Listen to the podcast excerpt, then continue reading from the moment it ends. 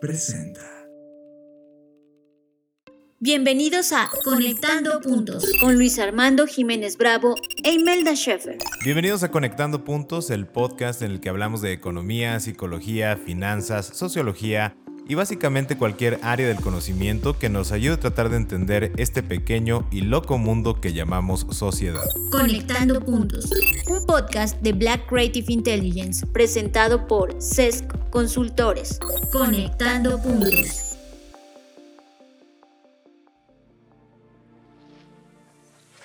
Bienvenidos a esta nueva emisión de Conectando Puntos. Yo soy Imelda Schaeffer y como siempre me acompaña Luis Armando Jiménez, quien nos hablará sobre la importancia de pensar en términos de energía, economía y la dinámica del planeta Tierra. Luis, somos todo oídos. Imelda, muchísimas gracias por esa maravillosa presentación. Es un gusto estar nuevamente emitiendo para ustedes, queridos amigos podescuchas, y sin más, pues vamos a iniciar con este tema. Últimamente hemos visto noticias que señalan el impacto del cambio climático, la falta de lluvias, y aun con la presencia de las mismas, se ven insuficientes para abastecer las plantas hidroeléctricas. Observamos también un aumento del consumo energético por persona o per cápita a nivel global, así como el aumento de la población, la inflación presente en todos los mercados y múltiples fenómenos conexos como son las finanzas descentralizadas, la búsqueda de crear soles artificiales, y un tema político recurrente sobre la mitigación del cambio climático y la transición a energías renovables. En este contexto queremos compartirles las variables que son convenientes observar. Todos los seres humanos debemos educarnos en estos temas pero sobre todo tener la conciencia de utilizar ese conocimiento para la evolución social, económica y política si pretendemos que el futuro humano sea agradable y confortable. Con ese preámbulo comencemos con establecer el porqué de la triada energía, economía y planeta Tierra. En primer lugar, debemos reconocer que la vida humana ha pasado por millones de años de adaptación en los parámetros de la naturaleza. En otras palabras, nuestro sentido estético, ambiciones, inspiraciones y formas de vivir están condicionadas al entorno en el que nos desenvolvemos, y con entorno me refiero al planeta Tierra, esta maravillosa roca flotante en el universo que ha permitido este experimento llamado humanidad. Por lo tanto, el foco central de cualquier planeación, análisis y comprensión de lo que sucede en los problemas creados como son inflación, desempleo, etc., se debe observar primero al planeta, que gracias a la ciencia y las matemáticas nos hemos acercado un poco más a comprender sus bondades limitantes e interacción entre el todo. Sin planeta habitable, todos los demás problemas son irrelevantes. Ahora la energía. Debemos comprender que sin energía nada se mueve, es necesaria para manifestar la creación humana es el punto vinculante entre los recursos y entorno del planeta y la economía. A mayor energía, mayor transformación de los recursos y en consecuencia mayor salida de bienes y servicios, los cuales serán intercambiados posteriormente buscando aumentar la calidad de vida, o al menos ese es el ideal. Esto nos lleva al último ángulo de nuestra triada, la economía. La economía, como mencionado previamente, es el estudio del intercambio de los bienes y servicios creados gracias a la energía utilizada y a los recursos que el planeta nos ofrece. En otras palabras, todos los fenómenos humanos en términos de calidad de vida están ligados a esa triada energía, economía y planeta. Una vez establecido este punto, conectemos con otro concepto, crecimiento, el cual se diferencia de la prosperidad en lo siguiente. Crecimiento implica que aumente la cantidad de algo en un periodo de tiempo. Por ejemplo, cuando hablamos de casas en una ciudad, pensamos en términos de cuántas casas nuevas se han creado respecto de un punto en el pasado. Lo mismo con el empleo. ¿Cuántos empleos se han creado entre un cierto año y otro? Igualmente en términos de dinero, cuánto ha crecido el papel circulante respecto de un año a otro y así sucesivamente. La prosperidad, a diferencia del crecimiento, no es adición de algo, sino un estado de satisfacción o bienestar. Se nos ha enseñado que el crecimiento nos lleva en algún momento a tener un estado de satisfacción, o en otras palabras, que tener más de algo es sinónimo de bienestar.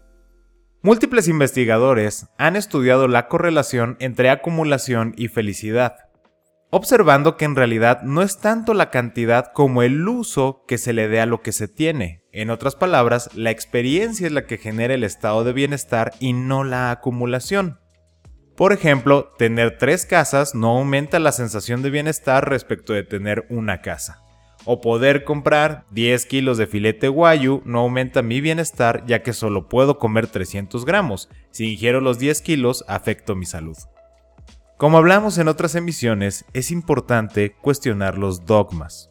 Ahora, el fenómeno del crecimiento es muy importante de estudiar y la aritmética asociada a su comprensión es bastante simple, aunque el resultado no lo sea tanto para el cerebro humano. El doctor Albert Bartlett tiene una maravillosa clase al respecto en la Universidad de Colorado, donde explica el fenómeno del crecimiento exponencial y cómo podemos utilizarlo para pensar por nosotros mismos. Lo relaciona especialmente con la crisis energética, pero es algo que podemos utilizar para comprender la interacción entre el crecimiento exponencial de una población con la demanda de energía, recursos naturales y la economía. El tiempo no nos da para revisar la multitud de ejemplos que podemos realizar, pero sí es suficiente para sembrar esta semilla de conexión. Tomemos este hecho. En el crecimiento exponencial, cuando se duplica la cantidad de algo en un nivel, esa cantidad representa la totalidad de lo que existía previamente hasta ese momento. Y otro hecho, sin importar lo pequeña que sea la tasa de crecimiento, el incremento siempre será mayor que el incremento previo. Con lo anterior, tomemos cada uno de los ángulos de la triada analizados desde el crecimiento poblacional. Si la población del mundo aumenta, se requieren más recursos del planeta para crear bienestar para cada una de esas personas nuevas. El uso de los recursos demanda una mayor cantidad de energía y eso aumenta la necesidad de dinero circulando para comerciar dichos bienes o servicios. En otras palabras, más población, más necesidad de recursos, más energía y más dinero circulando. Y tenemos restricciones. El ciclo de renovación de los recursos no es exponencial. Un recurso como el petróleo es finito.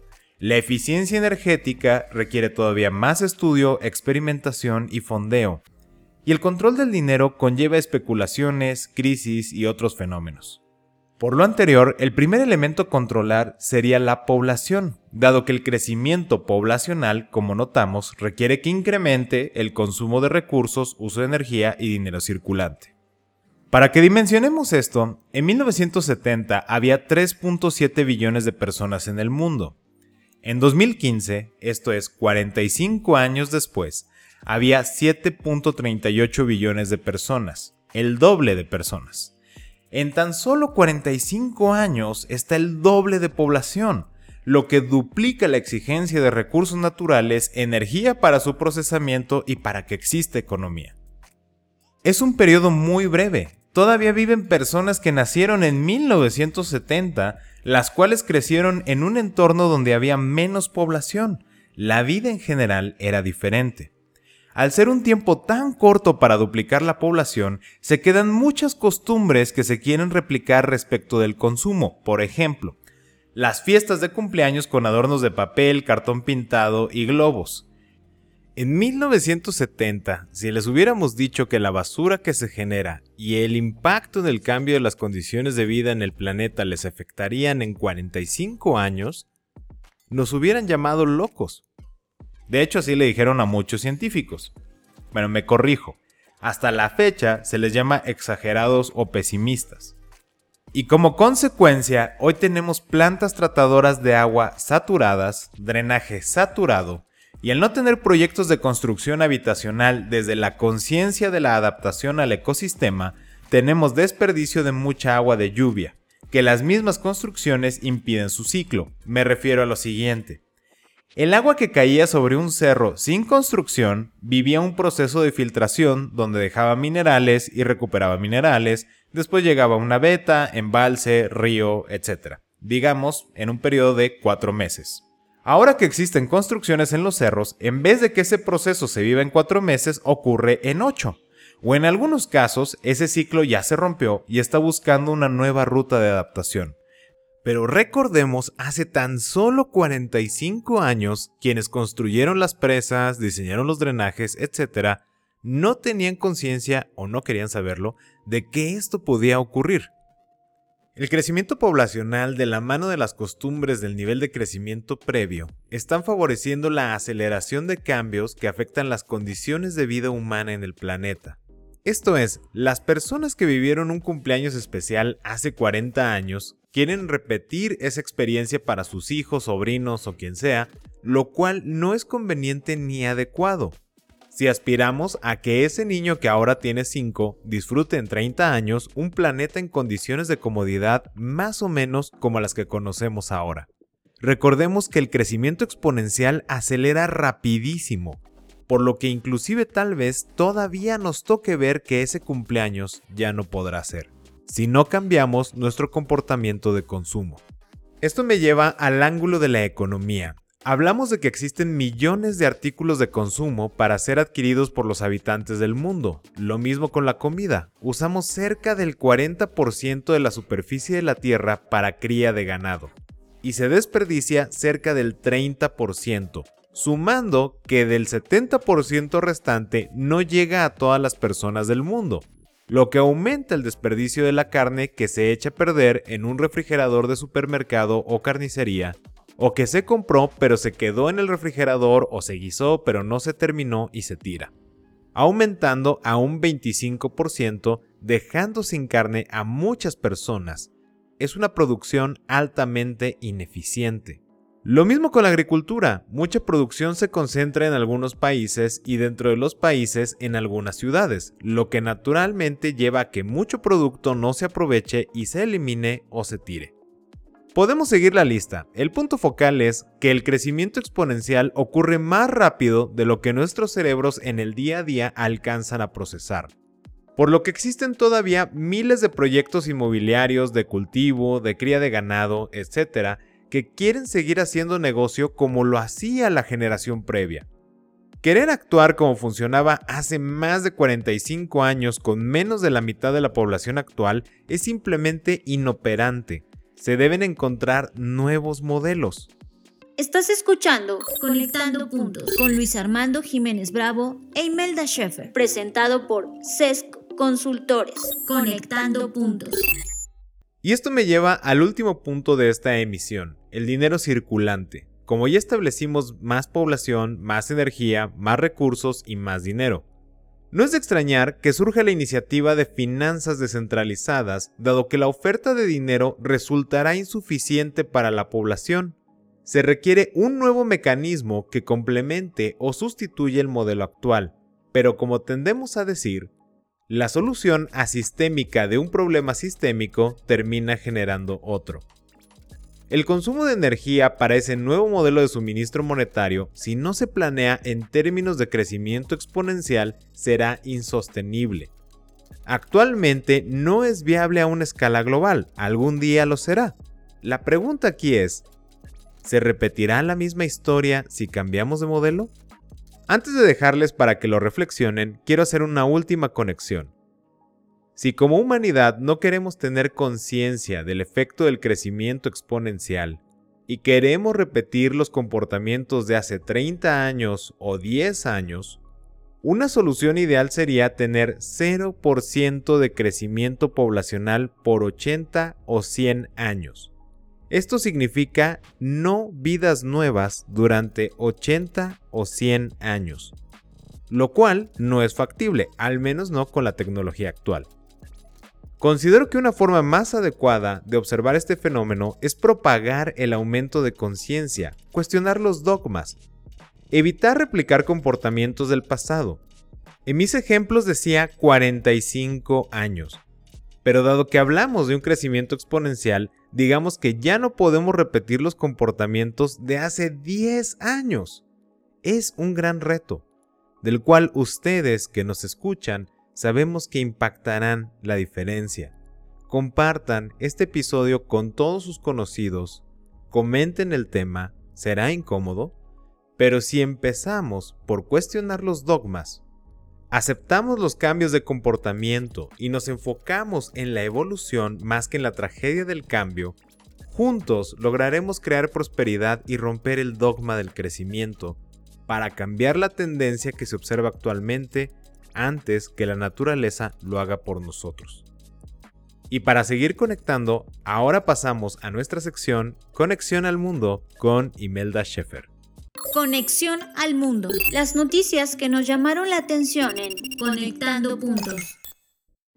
Muchas gracias Luis por esta introducción y queridos escuchas. En esta sección de Noticias del Mundo les quiero compartir sobre la creación de baterías biodegradables gracias a los caparazones de algunos crustáceos. Un grupo de científicos acaban de presentar una investigación en la revista Matter, donde crearon baterías recargables y biodegradables hechas de un compuesto llamado quitina, que se encuentra en los caparazones de cangrejos y langostas.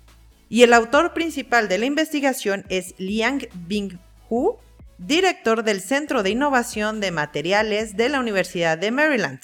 Les voy a compartir un poco sobre la batería tradicional para que puedan entender cómo entra este compuesto en la ecuación. Bueno, las baterías utilizan un electrolito para transportar iones entre los polos que tienen una carga positiva y negativa. Y esto es lo que genera la electricidad. Y muchas pilas usan productos químicos inflamables o corrosivos, por ejemplo el plomo o el litio. Ahora se preguntarán cómo entran los crustáceos en esta investigación. Los cangrejos, las langostas y otros crustáceos tienen un material en su exoesqueleto llamado quitina, que les ayuda a mantener sus caparazones fuertes y resistentes. De la quitina se puede conseguir un derivado llamado quitosano, que los investigadores combinaron con zinc para crear el electrolito para alimentar una batería. Entonces, al tener un electrolito biodegradable, significa que esta batería se puede descomponer en sus dos terceras partes en cinco meses, dejando solamente el zinc, que puede ser reciclado, además que no son inflamables. Los investigadores indicaron que esta batería de zinc y quitosano tiene una eficiencia energética del 99.7%. Tras mil ciclos de batería, que representa unas 400 horas. Esto significa que pueden cargarse y descargarse rápidamente sin afectar significativamente su rendimiento, y lo que la convierte en una opción viable para almacenar la energía generada por el viento y la energía solar para transferirla a las redes eléctricas. Me agrada saber que hay investigaciones de este tipo porque mucho ya se ha abarcado sobre la generación de la energía y que sea pues más limpia, pero siempre el problema focal fue el almacenamiento por ejemplo, me duele que sigan poniendo en un pedestal los coches eléctricos porque no se tiene en cuenta la contaminación por los materiales de las mismas baterías. Pero bueno, esa era la noticia que les quería compartir y también quiero aprovechar para abonar un poco más a nuestra conversación con una conciencia que tuve hace poco. Todo comienza porque nos gusta ver un programa que se llama Blown Away en Netflix y los concursantes son maestros de soplado de vidrio. Y viendo uno de los episodios, de repente me surgió esta pregunta de, oye, ¿y cuál es la diferencia entre el vidrio y el cristal? Ya que, pues, yo ya tenía ese conocimiento de saber que, pues, no son la misma cosa, porque podía identificar esa diferencia por el sonido, pero realmente no sabía que distingue uno del otro. Después de investigar encontré varias diferencias que les quiero compartir. Fíjense que a nivel atómico, el cristal tiene una estructura regular, lo que lo hace un sólido perfecto, y el vidrio presenta una estructura irregular. Ambos están compuestos de arena de sílice, carbonato de sodio y caliza. Sin embargo, el cristal contiene un elemento adicional y este es el óxido de plomo, el cual le otorga sus peculiaridades características como el sonido, el brillo y la transparencia. Por lo cual, el proceso o tratamiento de estos materiales son diferentes. Y tal vez estén preguntando, bueno, ¿y para qué nos estás compartiendo esta historia? Y me, bueno, el punto focal es que voy a abonar un poquito sobre el reciclado. Y bueno, una de las cosas importantes aquí a saber es que los elementos de cristal no se pueden fundir en los mismos hornos donde se produce el vidrio, ya que el cristal necesita temperaturas más altas. Entonces aquí ya lo conecto con el tema del reciclado Y a mí me había pasado que no comprendía el por qué en las instrucciones de los botes o en los camiones de reciclado indicaban que podía poner pues frascos de vidrio y botellas de vidrio, pero pues no, no, no, no, no, no se puede poner ni copas, ni vasos o ventanas y pues en lo personal a mí no se me hacía lógico. Pero tampoco nos explican que esto es por las propiedades de cada uno. No deben ser juntadas porque sus composiciones no son idénticas, entonces si lo mezclamos, no contribuimos a la correcta cadena de reciclado. También hay que saber que el vidrio es 100% reciclable y el cristal no. Y por último, el vidrio puede reciclarse infinitas veces sin perder sus propiedades. Con esto dicho, lo que quise hacer es reforzar, como en muchos otros episodios, la curiosidad y la conciencia. Porque conociendo lo humano, al no saber de estos temas, y además de tal vez no encontrarle una lógica, como a mí me pasó en un momento dado, claro, no es lo mismo de, ah, puedo ver la diferencia entre aluminio y cartón.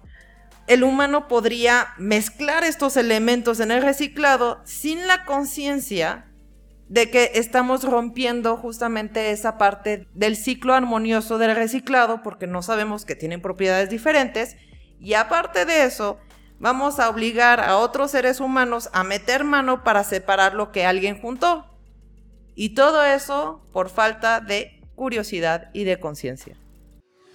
Esperamos tus mensajes a través de nuestra página de Facebook arroba SESC Consultores. Esto es arroba SESC Consultores. O por correo electrónico a través de nuestra página de internet www.sesc.com.mx. Imelda, muchas gracias por compartirnos y conectar estos valiosos puntos que resuenan fuerte respecto a lo que abordamos en esta emisión de energía, economía y planeta. Ahora pausamos nuestra conversación esperando sus reflexiones, comentarios y que compartan este tema con todas las personas a su alrededor para reflexión y acción. Yo soy Luis Armando Jiménez Bravo. Y yo Imelda Sheffer. Y los invitamos a que sigamos conectando.